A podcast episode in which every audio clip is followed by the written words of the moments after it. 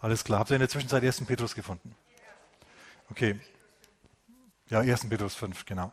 Und ich lese mal zunächst nur einen Vers, und zwar Vers 8. Da heißt es, seid nüchtern und wacht. Euer, euer Widersacher, der Teufel, geht umher wie ein brüllender Löwe und sucht, wen er verschlingen kann. Dem widersteht standhaft durch den Glauben. Seid nüchtern, wacht. Euer Widersacher, der Teufel, geht umher wie ein brüllender Löwe. Der geht umher wie ein brüllender Löwe, macht dann auf dem Rabatz und Lärm, der sich dann bei uns in unseren Seelen niederschlägt in Form von Sorge und Last. Und er sucht, wen er verschlingen kann. Daraus lese ich, dass er nicht jeden verschlingen kann. Er sucht aber solche, die er verschlingen kann. Wer möchte einer sein, den er verschlingen kann? Kein. Wer möchte keiner sein, den er verschlingen kann? Genau. Amen. Wir müssen deswegen uns das mal genauer anschauen, wie das geht. Es ist nicht alles, was auf der Welt passiert, Gottes Wille, meine Damen und Herren. Ist es nicht, war es nie. Menschen sagen immer, gibt es doch nicht, alles, was passiert, hat irgendwie einen tieferen Sinn. Du, manche Dinge, die auf der Welt passieren, haben keinen tieferen Sinn. Nicht alles, was auf der Welt passiert, ist Gottes Wille. Deswegen leitet Jesus uns an, zu beten. Erinnert ihr euch? Dein Wille geschehe, wie im Himmel, so auf Erden. Wenn Gottes Wille überall schon passieren würde, dann würde er wohl kaum beten, ja. Äh, dein Wille geschehe auf Erden wie im Himmel. Hm. John Wesley hat mal behauptet, und ich kann dem eigentlich nur zustimmen und viele andere auch, seine Beobachtung, dass Gott scheinbar nur aktiv wird, wenn jemand betet. Ihr Lieben, das ist extrem wichtig, ganz, ganz, ganz, ganz wichtig, dass wir uns das in Erinnerung rufen hier heute Morgen einmal. Ich lese nochmal, okay? Seid nüchtern und wacht. An anderer Stelle heißt es wacht und betet. Und wenn es hier heißt, seid nüchtern, das heißt jetzt nicht, dass du dich immer, dass du immer ernst sein sollst. Ich habe mal einen Arbeitskollegen, der hat gemeint, Mensch, du bist Christ. Man kann doch nicht immer ernst sein. Ich habe mir gedacht, nein, du müsstest mal in unsere Gottesdienste kommen, die sind nicht immer ernst. Manchmal lachen die Menschen da sogar. Manchmal lachen sie sogar mehr als einmal in der Predigt. Ich weiß auch nicht, wie es das gibt, aber es passiert. Und ähm, wenn sie heißt also seid nüchtern, dann heißt es nicht, freut euch nicht mehr, lauft nur noch mit einem Essiggurkengesicht durch die Welt.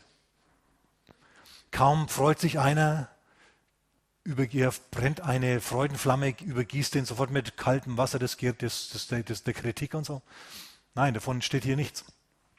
Ähm, nüchtern zu sein bedeutet vielmehr Mäßigung. Ich sage, du dürfst alles nur in Maßen. Du darfst Alkohol trinken nur in Maßen. Sexualität ist etwas, was genossen werden soll, aber nur im richtigen Rahmen. Ich habe mir schon überlegt, ob ich nicht unserem Präsidenten ne, Gauck einen Brief schreibe. Weil der, ihr müsst euch mal vorstellen, äh, er spricht ja als Pastor, als ehemaliger Pastor, er war jetzt 20 Jahre Bürokrat in der Zwischenzeit. Ähm, aber er war 30 Jahre lang Pastor, fast 30 Jahre Pastor. Und dann war das nicht mehr, hat seine Frau verlassen und hat jetzt seit 10 Jahren eine andere. Er hat sich von seiner Frau nie scheiden lassen, hat aber seit 10 Jahren oder 12 Jahren eine andere. Ihr Lieben, das ist dann eine Konkubine. Es kann aber nicht angehen, dass ein christlicher Pastor als Präsident eines Landes, versteht ihr? Nicht als Bürokrat irgendwo, sondern als Präsident eines Landes ankommt und das Konkubinat so quasi hintenrum wieder einführt.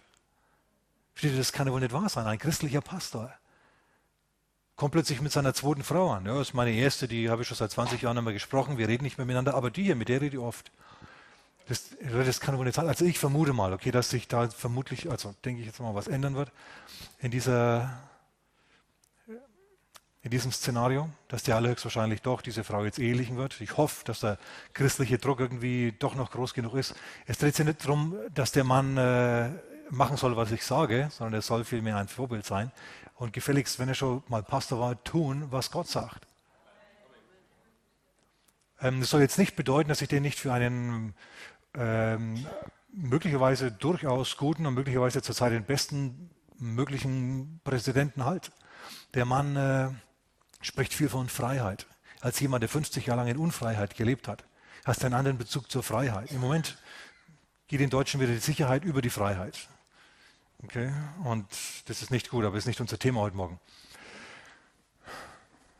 Seid nüchtern und wacht. Geht umher wie ein brüllender Löwe. Äh, der Teufel geht umher wie ein brüllender Löwe und sucht, wen er verschlingen kann. Okay, wie bin ich jetzt auf den Gauk gekommen? Macht nichts. Ist jetzt egal. Ähm, er kann nicht alle verschlingen, aber er wird manche verschlingen. Meine Botschaft heute Morgen, die heißt übrigens, Gebet verhindert Probleme. Jetzt stell dir mal vor, ich bin jetzt in der Apostelgeschichte Kapitel 3. Da kannst du lesen, gleich am Anfang des, des äh, Kapitels steht, dass Jakobus und Johannes zusammen in den Tempel gegangen sind. Es war ein herrlicher, sonniger Tag, aber das hat die Apostel nicht davon abgehalten, ähm, in den Gottesdienst zu gehen. Und zwar zur Stunde des Gebets. Es ist die neunte. Die neunte Stunde der, der Juden und der Hebräer ist die dritte Stunde am Nachmittag für uns. Zur Stunde des Gebets. Sag mal Gebets. Die gingen in den Gebetsgottesdienst im Tempel. Und da kamen sie an der schönen Pforte vorbei. Und an der schönen Pforte saß einer und hat geklappert mit seinem Blechnapf. Da waren ein paar Münzen drinnen. Milde Gabe, milde Gabe, hat er gemeint. Und Petrus sieht diesen Mann. Der Mann hat Petrus am Posenbein festgehalten, ja. Milde Gabe. Weil manche Bettler sind durchaus aufdringlich. Und, äh, und Petrus schaut ihn an und plötzlich steigt der Geist Gottes mit Macht auf ihn herab. Ihr müsst, ihr müsst ja mal bedenken, vor ein paar Tagen ist er erfüllt worden mit dem Heiligen Geist. Und noch vor ein paar Tagen hat er einen Toten, der auferstanden ist von den Toten, lebendig gesehen. Und dieser Tote hat gesagt, geht hin in alle Welt und macht zu Jüngern alle Menschen, geht nicht von Jerusalem weg, bis er angetan seid aus, mit Kraft aus der Höhe. Jetzt hat Petrus die Kraft aus der Höhe. Und jetzt sieht er diesen Lahmen und er sagt, Silber und Gold habe ich nicht. Aber was ich habe, gebe ich dir. Im Namen Jesu von Nazareth, steh auf und geh. Und dann packt er den Mann, zieht ihn hoch und der Mann wankt ein paar Meter. Ja, die Knie scheinen nachzugeben, aber plötzlich werden sie fester und fester. Und plötzlich beginnt der Mann zu hüpfen und sich zu freuen. Und er lacht. Und die Menschen laufen zusammen, weil sie sehen wollen, was da los ist. Und Simon und, und äh, Johannes wollen auch weitergehen. Die wollen jetzt zum Gebet gehen. Ja, die wollen sich jetzt vom Wunder hier nicht abhalten lassen. Aber der Mann hält sie fest. Habe ich gerade schon gesagt, er hat sie festgehalten. Er hält, jetzt hält er sie fest und lässt sie nicht weitergehen. Und dann laufen alle Menschen zusammen und Petrus, Petrus hat noch nie einer Menge widerstehen können. Wann immer eine Gruppe von zwei oder mehr Leuten vor ihm stand, hat er begonnen zu predigen. Das ging quasi von selber, versteht ihr? Sein Mund ist aufgegangen, Männer, Brüder, und dann hat er begonnen, das Evangelium von Jesus zu predigen. Super Sache. Und es haben sich eine ganze Reihe von Leuten äh, bekehrt, bis Petrus hinten an der Volksmenge Alexander und den anderen, den, den Kaiphas oder wie er hieß, äh, kommen hat sehen. Die hohen Priester und ihre Polizei in ihren Klamotten. Und die haben gesehen, na, wieso kommen da so viele Leute zusammen zu diesen Herrschaften hier? Was ist denn da los? Was ist mit diesem Lahmgeborenen? Der läuft plötzlich. Was ist denn da los? Die werden noch nicht ein Wunder getan haben. Und vorsichtshalber macht ein Hohepriester, was ein Hohepriester da macht in so einer Situation, der setzt sie in Gewahrsam. Schau, wenn Erweckung passiert, dann denken wir, ja, super, Erweckung, Wunder passiert, endlich einmal, yeah. Prediger denken sich, oh, Erweckung, Spitze, Knast, Gefängnis. Uh. Naja, auf jeden Fall passiert, was passieren muss. Sie wandern ins Gefängnis und bleiben über Nacht im Gefängnis. Aus dem Gottesdienst, aus dem Heilungsgottesdienst, aus dem Predigt- und Evangelisationsgottesdienst direkt in den Knast. Super Sache, ne? Aber am nächsten Morgen äh, holen sie dann, holen die Hohenpriester die, äh, die, die beiden Apostel und dann beratschlagen sie und bedrohen sie und sagen, predigt ja nicht mehr, aber weil sie ja nichts dagegen sagen können, es hat ja ein Wunder stattgefunden. Ich meine, der, der Lahme steht ja da und predigt die ganze Zeit, versteht er? Es stimmt, er hat mich angerührt. Wie ist es passiert? Ja, er hat gesprochen und hin und her. Und so ist es ein riesen Zeugnisgottesdienst, den die da abhalten. Und da sagen sie, ja, blöd, dass das als wirklich ein offensichtliches Wunder passiert ist, müssen sie heimgehen lassen. Also gehen sie heim. Das war in Kapitel 3. In Kapitel 4, ich mag es mit eigenen Worten, ihr könnt es selber nachlesen. In Kapitel 4 ist es jetzt so, dass die Apostel gehen. Die Frau vom äh, Johannes und die Frau vom Petrus, die schauen schon, die stehen schon an den Türen, versteht ihr? Ihre Häuser. Und schauen auf die Uhr. Endlich bist du daheim. Sag mal, wo du warst. Versteht? Bei anderen Leuten ist es so, dass sie so lange in der Wirtschaft bleiben. Bei den Aposteln ist es so, dass sie so lange in der Gemeinde bleiben normalerweise. War, bist du wieder aus dem Gottesdienst nicht rausgekommen? Herr, gib's zu. Nein, Frau, wir waren im Gefängnis. Und dann versammeln sie die Gemeinde und beten miteinander. Sag mal Gebet. Und dann beten sie dieses Gebet der Gemeinde. Ich lese euch das mal ein Stück weit vor. Nicht alles, nur ein wenig. Wie gesagt, es geht heute um Gebet. Und das Gebet Probleme verhindert. Die waren jetzt also vor dem Hohen Rat. Und als sie entlassen waren, kamen sie zu den Iren und verkündeten alles, was die Hohepriester und die Ältesten zu ihnen gesagt hatten. Apostelgeschichte 4,23. Sie aber, als sie es hörten, erhoben einmütig ihre Stimme zu Gott. Was ist ein anderes Wort für einmütig die Stimme zu Gott erheben? Gebet, oder? So als keine Fangfrage. Und dann beten sie los. Herrscher, der du den Himmel und die Erde gemacht hast und alles, was in ihnen ist, der durch den Heiligen Geist, durch, durch den Heiligen Geist der du durch den Heiligen Geist, durch den Mund unseres Vaters, deines Knechtes David, gesagt hast. Warum toben die Nationen und sannen eitles die Völker? Die Könige der Erde standen auf und die Fürsten versammelten sich gegen den Herrn und seinen Gesalbten. Die beten jetzt, ihr Lieben, das Wort Gottes, Psalm 2. Die kommen Gott mit seinem Wort, bringen die Verheißungen Gottes vor ihn. Herr, jetzt ist es so, dass hier in unserer Stadt die Hohenpriester und so weiter aufgestanden sind, die Fürsten, in dieser Stadt versammeln sich in Wahrheit gegen deinen heiligen Knecht Jesus, den du gesalbt hast, Herodes und Pontius Pilatus mit den Nationen, das heißt mit den Heiden und den Völkern Israels und so weiter. Und so beten sie und beten. Ich wollte euch nur das mal kurz vorlesen. Und nun, Herr, sieh an ihre Drohungen und gib deinen Knechten dein Wort mit aller Freimütigkeit zu reden, indem du deine Hand ausstreckst zur Heilung und das Zeichen und Wunder geschehen durch den Namen deines heiligen Knechtes Jesus. So betet die ganze Gemeinde und dann beten sie wahrscheinlich noch in Sprachen und laufen rum, winken zum Herrn hoch und sagen, Herr, lass uns durchbrechen, schütz uns, segne uns, Herr, danke, dass du die Apostel bewahrst. Und so beten sie. Das sind ziemlich schlichte Gebete, aber es sind ziemlich wichtige Gebete. Und als sie gebetet hatten, Vers 31, bewegte sich die Stätte, wo sie versammelt waren. Ein göttliches Erdbeben hat stattgefunden. Und sie alle wurden mit dem Heiligen Geist erfüllt und redeten das Wort Gottes mit Freimütigkeit. Und jetzt ist es so, dass die Apostel natürlich weiter predigen, aber sie haben jetzt mächtige Feinde, den Hohepriester und seine Polizei. Und dann passiert eines Morgens, klopft es an der Tür, die Frau von Petrus macht auf und da stürmt schon die Tempelpolizei rein und sackt den Petrus ab, ja, nimmt ihn aus dem Bett hoch, zerrt ihn raus und schmeißt ihn in die grüne Minna. Und so fahren sie durch die Stadt und sammeln jeden einzelnen Apostel ein. Und zum Schluss sind die Apostel im Gefängnis.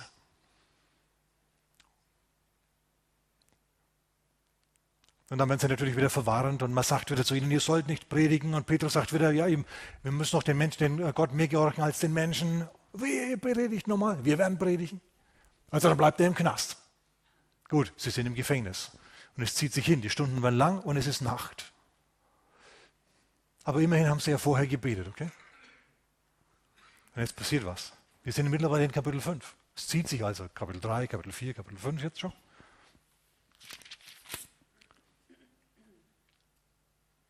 Und dann ist es jetzt so, dass äh, es nach das in Kapitel 5, Vers 19. Und jetzt passiert was.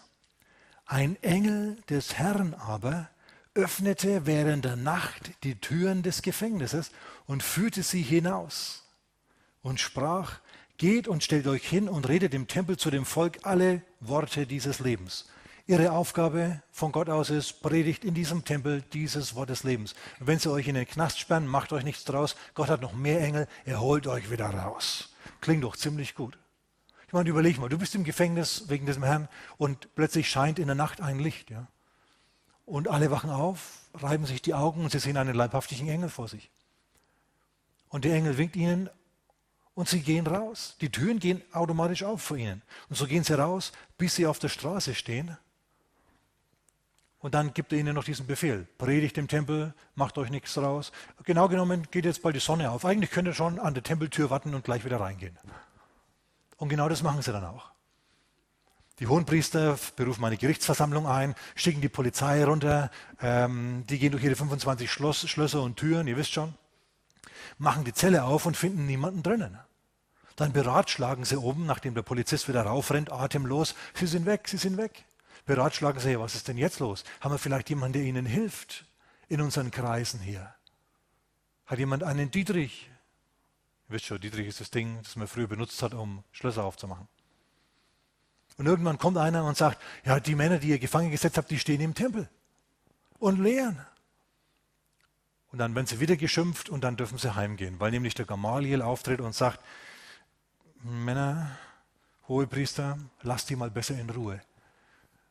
Erst heilen sie einen Lahmgeborenen, dann erscheint ihnen ein Engel und sie gehen durch geschlossene Türen. Die kann nichts und niemand aufhalten, sagt dieser alte, geschätzte Rabbi Gamaliel. Gott ist mit ihnen und macht da mal nicht den Fehler, dass er zu viel gegen die macht, denn zum Schluss kämpft ihr gegen Gott und das geht nicht gut aus. Dann sagen sie, ja, also gut, in Zukunft lassen wir sie in Ruhe. Und alle sind begeistert. Die Apostel gehen heim, nachdem sie geschlagen worden sind, wenigstens verhauen haben sie sie. Die Apostel haben sich gefreut, sind heimgegangen. Super Sache. Und jetzt ist es so, dass die Gemeinde wächst und wächst. Denn die Apostel, die haben jetzt freie Hand, mehr oder weniger. Wir machen jetzt kurz eine Kirchengeschichte. Bis jetzt waren sie ziemlich dick im Gebet. Könnt ihr das nachvollziehen? Sie haben äh, bestimmt viel in Sprachen gebetet, die Gemeinde hat für sie gebetet, ein Engel ist ihnen erschienen. Jetzt ist es so, dass die Gemeinde wächst und da ist natürlich so, dass dann ständig das Telefon klingelt. Na, wenn du mal 5.000, 6.000 Mitglieder hast, klingelt ständig das Telefon. Und dann musst du soziale Dienste tun und alle diese Sachen. Und die Apostel sagen, das muss jemand anders da machen. Denn äh, unsere Aufgabe muss sein, dass wir, sagt Petrus hier im Kapitel 6, Vers 4, wir können nicht an den Tischen dienen, sagt Petrus, sondern wir werden jetzt Älteste einstellen, beziehungsweise äh, Mitarbeiter einstellen. Sucht euch welche aus, die ihr wollt, liebe Gemeinde, die, denen ihr vertraut. Wir aber, wir Apostel, wir werden, steht hier, im Gebet, sagen wir Gebet, und im Dienst des Wortes verharren. Das sind die Hauptaufgaben, die Prediger haben. Und die Rede gefiel der ganzen Menge. So haben sie jetzt also die ersten Angestellten, die Gemeinde hier. Und die Jünger und die Apostel vielmehr, die beten. Sagen wir nochmal Gebet. Okay, wichtig. Ist nämlich so, dass eine, ich kürze jetzt einiges ab, ist es jetzt so, dass eine Verfolgung kommt. Paulus, Petrus, Quatsch, äh, Saul von Tarsus steht auf ja, und verfolgt die Gemeinde blutig. Und alle werden sie zerstreut in die Länder um Jerusalem herum, bis auf die Apostel. Könnte das was damit zu tun haben, dass die Apostel gebetet haben? Was denkt ihr? Da heißt es tatsächlich, ich meine, ich mache euch da nichts vor. Ich bin mittlerweile in Kapitel 8.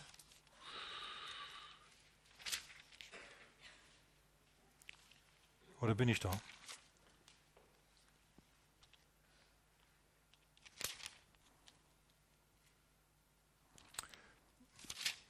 Na, jetzt. Ja, ja, da heißt es tatsächlich, es ist eine große äh, Verfolgung hat stattgefunden gegen die Gemeinde in Jerusalem. Alle wurden in die Landschaften von Judäa und Samaria zerstreut, ausgenommen die Apostel. Die Leiter sind nicht zerstreut worden. Diejenigen, die im Gebet geblieben sind, sind nicht zerstreut worden. Ich vermute mal, ihr Lieben, ganz stark, dass die Jünger, die damals sich bekehrt haben, ihr Gebetsleben nicht so intensiv gepflegt haben, wie es notwendig gewesen wäre, um einen Deckel auf dieser Verfolgung draufzuhalten. Denn eigenartigerweise sind die Vollmächtigsten und diejenigen, äh, die am schädlichsten waren fürs Reich des Feindes, ja, die haben wir in Ruhe gelassen. Und von denen heißt es ausdrücklich, sie blieben im Gebet und im Dienst des Wortes. Ich halte es für wichtig heute Morgen. Man müsste es schon ein bisschen merken. Jetzt ist es so, dass die Jünger sich möglicherweise, behaupte ich jetzt mal, langsam aber sicher für unbesiegbar halten. Und was kannst du sagen? Da, das, da passieren Heilungen. Petrus läuft vorbei, der Schatten von, Menschen, von, von Petrus fällt auf Menschen drauf und die werden geheilt. Wenn du in das Gefängnis kommst, kommt ein Engel und holt dich wieder raus. Und wisst ihr, was da jetzt passiert ist? Weil es so gut lief, haben die begonnen zu gleiten. Haben die begonnen nachzulassen im Gebet ein bisschen. Die sind träge geworden im Laufe der Zeit jetzt. Weil, versteht keine großen Krisen, alles läuft eigentlich ziemlich gut. Wenn alles gut läuft und keine Krisen da sind, dann tendiert der Mensch dazu, die geistlichen Disziplinen schleifen zu lassen. Na, du brauchst Gott nicht mehr, weil du hast jetzt eine Lohnerhöhung bekommen und dein Geldbeutel, der erhört deine Gebete viel schneller als Gott. Bist einigermaßen gesund? Betest natürlich schon auch, oh Herr, segne mich und die meinen Amen.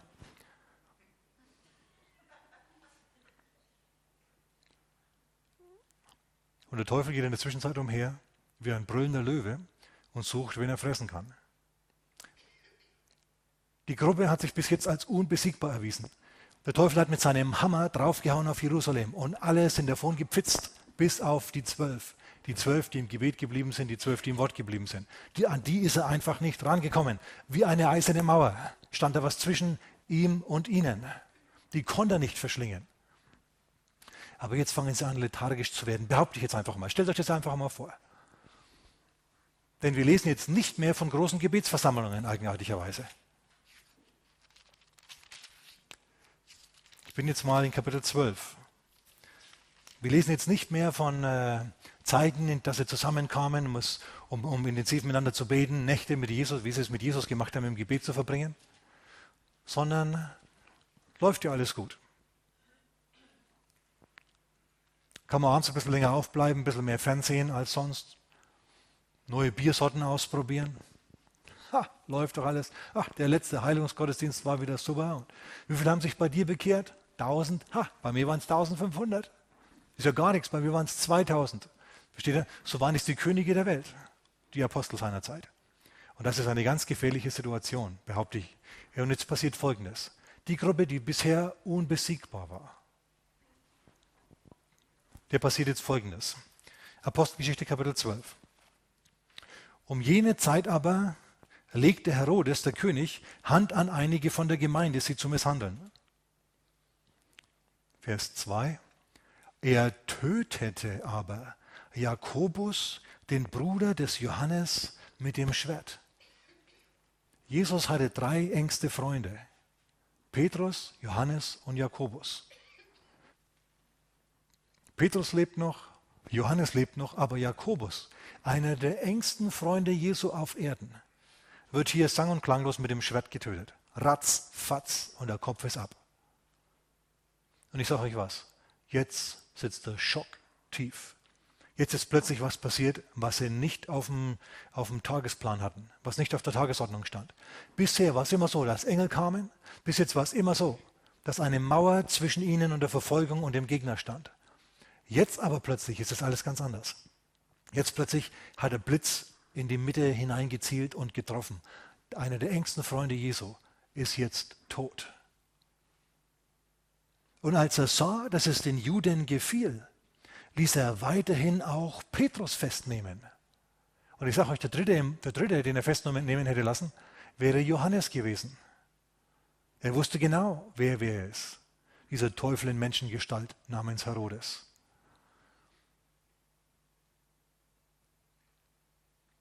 Wobei er beabsichtigte, ihn nach dem, dem Volk vorzuführen und dann natürlich auch zu töten. du, du hast nur zwölf Apostel. Die kannst du nicht einfach so aufgeben. Ach ja, Susanne tot, wir haben ja noch elf. Petrus geht auch bald, na ja, haben wir noch zehn. Du, wenn es so weitergeht, dann gibt es ruckzuck keine Apostel mehr. Ganz, ganz schlecht. Petrus nun wurde im Gefängnis verwahrt, Vers 5. Aber von der Gemeinde geschah ein anhaltendes, sag mal anhaltendes, Gebet, sag mal Gebet für ihn zu Gott. Als ihn Herodes vorführen wollte, schlief Petrus in jener Nacht zwischen zwei Soldaten, gebunden mit zwei Ketten und Wächter vor der Tür verwahrten das Gefängnis. Schau, es ist nämlich so, dass Herodes wahrscheinlich genau gewusst hat, dass die Apostel in Kapitel 5 schon mal durch einen Engel befreit wurden. Damals waren sie alle zusammen in einer Zelle, jetzt macht das anders, jetzt lässt er sie einzeln vorführen. Und links und rechts angekettet Soldaten vor der Tür Soldaten. Aber es geschieht jetzt wieder ein anhaltendes Gebet. Sagen wir nochmal anhaltendes Gebet. Was haben die wohl gemacht in, bei diesem anhaltenden Gebet? Die sind in, in, den Gemeinderäumen zusammengekommen. Oder in dem Fall waren es vielleicht Privaträume, denn die Gemeinde wurde ja wieder verfolgt. Hm, großes, große Banketthalle bei jemandem privat. Und da betet die Gemeinde jetzt. Und ich sage euch, garantiere euch, die haben wieder, wie in Kapitel 5 schon, dem Herrn seine Verheißungen hochgehalten. Die haben herausgefunden, dass zum Beispiel im Psalm 91 steht, dass Gott uns schützt. Wenn wir im Schutz des Höchsten sind, sind wir sicher und so weiter. Okay, äh, und ich bin mir sicher, dass sie die Psalmen auf die Art und Weise zu Gott hochgebetet haben. Sie haben, wie Luther das mal gesagt hat, als Melanchthon krank war. Der Philipp Melanchthon, der Reformator, der war mal krank. Martin Luther hat Melanchthon aber gebraucht. Dann sagt Luther, er hat Gott, ist zum Fenster gegangen und hat Gott mit seinen Verheißungen die Ohren gerieben. Luther hat sich so ausgedrückt. Luther hat noch einige wunderbare andere Sachen gesagt, die nicht zitierfähig sind. Von mir hier wenigstens, ja. Denn, und dann heißt es, ja, ich habe ihm die Ohren gerieben mit seinen Verheißungen. Und wisst ihr, was passiert ist? Melanchthon ist geheilt worden und hat weitergearbeitet. Sogar noch nachdem Luther bereits gestorben war. Und genauso macht sie die Gemeinde jetzt auch. Die heben die, die, die Verheißungen Gottes hoch zu ihm. Und sagen, Herr, schütz den Petrus, segne ihn, mach, mach ihn unangreifbar, sei eine Wand um ihn herum, sei ein Schutz und ein Segen für ihn. Und so beten sie vor sich hin. Ohne dass jetzt groß irgendwie Stimmen vom Himmel hören oder große Gewissheiten innerlich erzielen. Ist nicht der Fall. Aber schaut mal, was wieder passiert hier. Vers 7. Und siehe, ein Engel des Herrn stand da und ein Licht, sag mal Licht, das kommen wir noch drauf nachher, und ein Licht leuchtete im Kerker. Und er schlug Petrus an die Seite und weckte ihn und sagte, steh schnell auf. Jetzt sind wir wieder im grünen Bereich. Schau, jetzt sind wieder Engel unterwegs. Und nachdem dieser dieser Engel jetzt äh, zu ihm sagt, steh schnell auf und Petrus schnell aufsteht, fallen die Ketten von ihm ab. Petrus denkt zu dem Zeitpunkt noch, es ist eine Vision. Aber wir halten mal fest, die Gemeinde betet und Ketten sind kein Problem mehr. Sag mal mit mir, Gebet verhindert Probleme. Oder lass uns mal sagen, Gebet sprengt Ketten, das passt hier. Halten wir mal fest, Gebet sprengt tatsächliche Ketten. Und die Ketten fielen von ihm von den Händen ab. Und der Engel sprach zu ihm, gürte dich, das bedeutet, zieh dir mal deine Klamotten an und binde deine Sandalen unter. Er aber tat es. Und er spricht zu ihm, wirf dein Oberkleid um und folge mir. Das heißt, zieh deine Jacke an und folge mir. Und er ging hinaus und folgte und wusste nicht, dass es Wirklichkeit war, was durch den Engel geschah. Sag mal mit mir, Gebet schafft neue Wirklichkeiten. Als sie aber durch die erste und die zweite Wache gegangen waren, wir haben gerade haben wir gelesen, ähm, das Ding, die, die Zelle war verschlossen. Sag mal mit mir, Gebet öffnet Türen. Und weder die Ketten, noch die Soldaten, noch die Türen konnten Petrus aufhalten. Gebet, anhaltendes Gebet hat es möglich gemacht. Er geht durch die erste Wache und durch die zweite Wache. Also eine Tür ist gar nichts. Da wärmt der Herr sich erst auf. Zweite Tür ist auch noch nichts.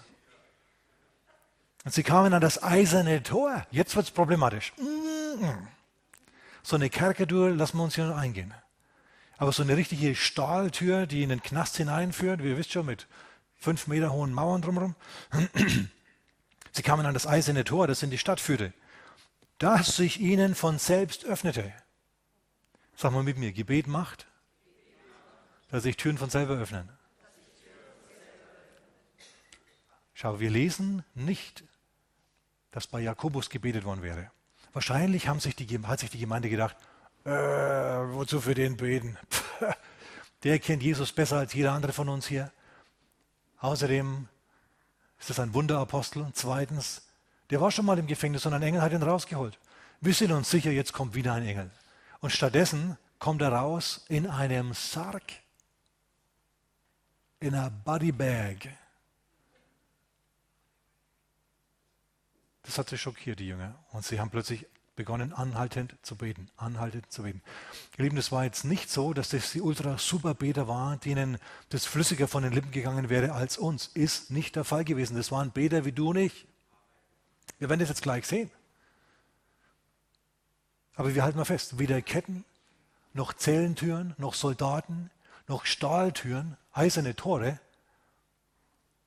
halten jemanden auf, für den gebetet worden ist. Die Türen gehen von selber auf. Tat sich ihnen von selber. Die Tür hat sich gedacht, oh, oh, da kommt der Petrus, dann machen wir mal besser auf. Das ist ein freier Mann Gottes. Und die Tür ging auf. Hallo Petrus, hallo.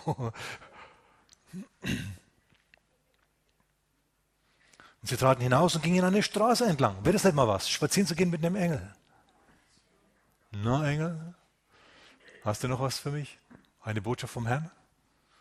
Nö, der Engel ist dann einfach gegangen. Plötzlich war er weg. Und als Petrus zu sich selbst kam, sprach er, nun weiß ich in Wahrheit, dass der Herr seinen Engel gesandt und mich gerettet hat, aus der Hand des Herodes und aller Erwartung des, des Volkes der Juden. Und als er das erkannte, kam er an das Haus der Maria, der Mutter des Johannes, mit dem Beinamen Markus, wo viele versammelt waren, wo viele versammelt waren und beteten. Schau, in dieser Stunde der Nacht noch. Anhaltendes Gebet, ernsthaftes Gebet. Die wollten Petrus wirklich wieder haben. Die wollten, um was sie gebetet haben. Die haben nicht nur Alibi gebetet, sondern ernsthaft gebetet. Sag mal mit mir, viel vermag das Gebet, wenn es ernstlich ist. Das war jetzt Jakobus Kapitel 5. Und jetzt schaut mal, wie die Gemeinde drauf war. Ich möchte, dass wir sehen, dass die stinknormale Christen waren, wie du und ich, behaupte jetzt einmal. Und als er das erkannte, kam er an das Haus der Maria, der Mutter des Johannes, mit dem Beinamen Markus, dem wir das Markus-Evangelium verdanken wo viele versammelt waren und beteten. Als er aber an die Tür des Tores klopfte, kam eine Magd mit Namen Rode herbei, das heißt auf Deutsch Rose, die Rosel, kommt, um zu öffnen. Und als sie die Stimme des Petrus erkannte, öffnete sie vor Freude das Tor nicht. Eine eher einfältige Person. Sie lief aber hinein und verkündete, Petrus steht vor der Tür, Petrus steht vor der Tür. Und sie sagen zu ihr, was alle Glaubensbeter sagen, wenn ihr Gebet erhört wurde, du bist von Sinnen. Dein Gebet ist erhört. Du bist von Sinnen. Schau, das kommt mir irgendwie bekannt vor. Gott hat mein Gebet wirklich erhört, ich kann es gar nicht glauben. Hat zum Glück gehört manchmal Gott Gebete, ob du es glaubst oder nicht. Also, der Herr ist einfach gut. Er ist gnädig und er ist barmherzig und er macht viele Dinge. Einfach, weil er so gut und barmherzig ist. Du bist von Sinnen. Sie aber beteuert, jetzt fangen die an da zu streiten. Nein, er ist draußen. Ach Quatsch, er ist es wirklich. Quatsch da. So geht es hin und her, bis sie dann sagen, es ist sein Engel.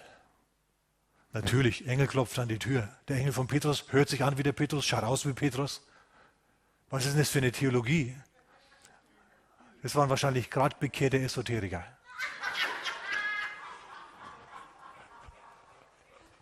Gerade bekehrte Esoteriker finden es besonders witzig. Hm, es ist sein Engel. Wahrscheinlich haben sie sich gedacht, ist jetzt egal, was sie gedacht haben.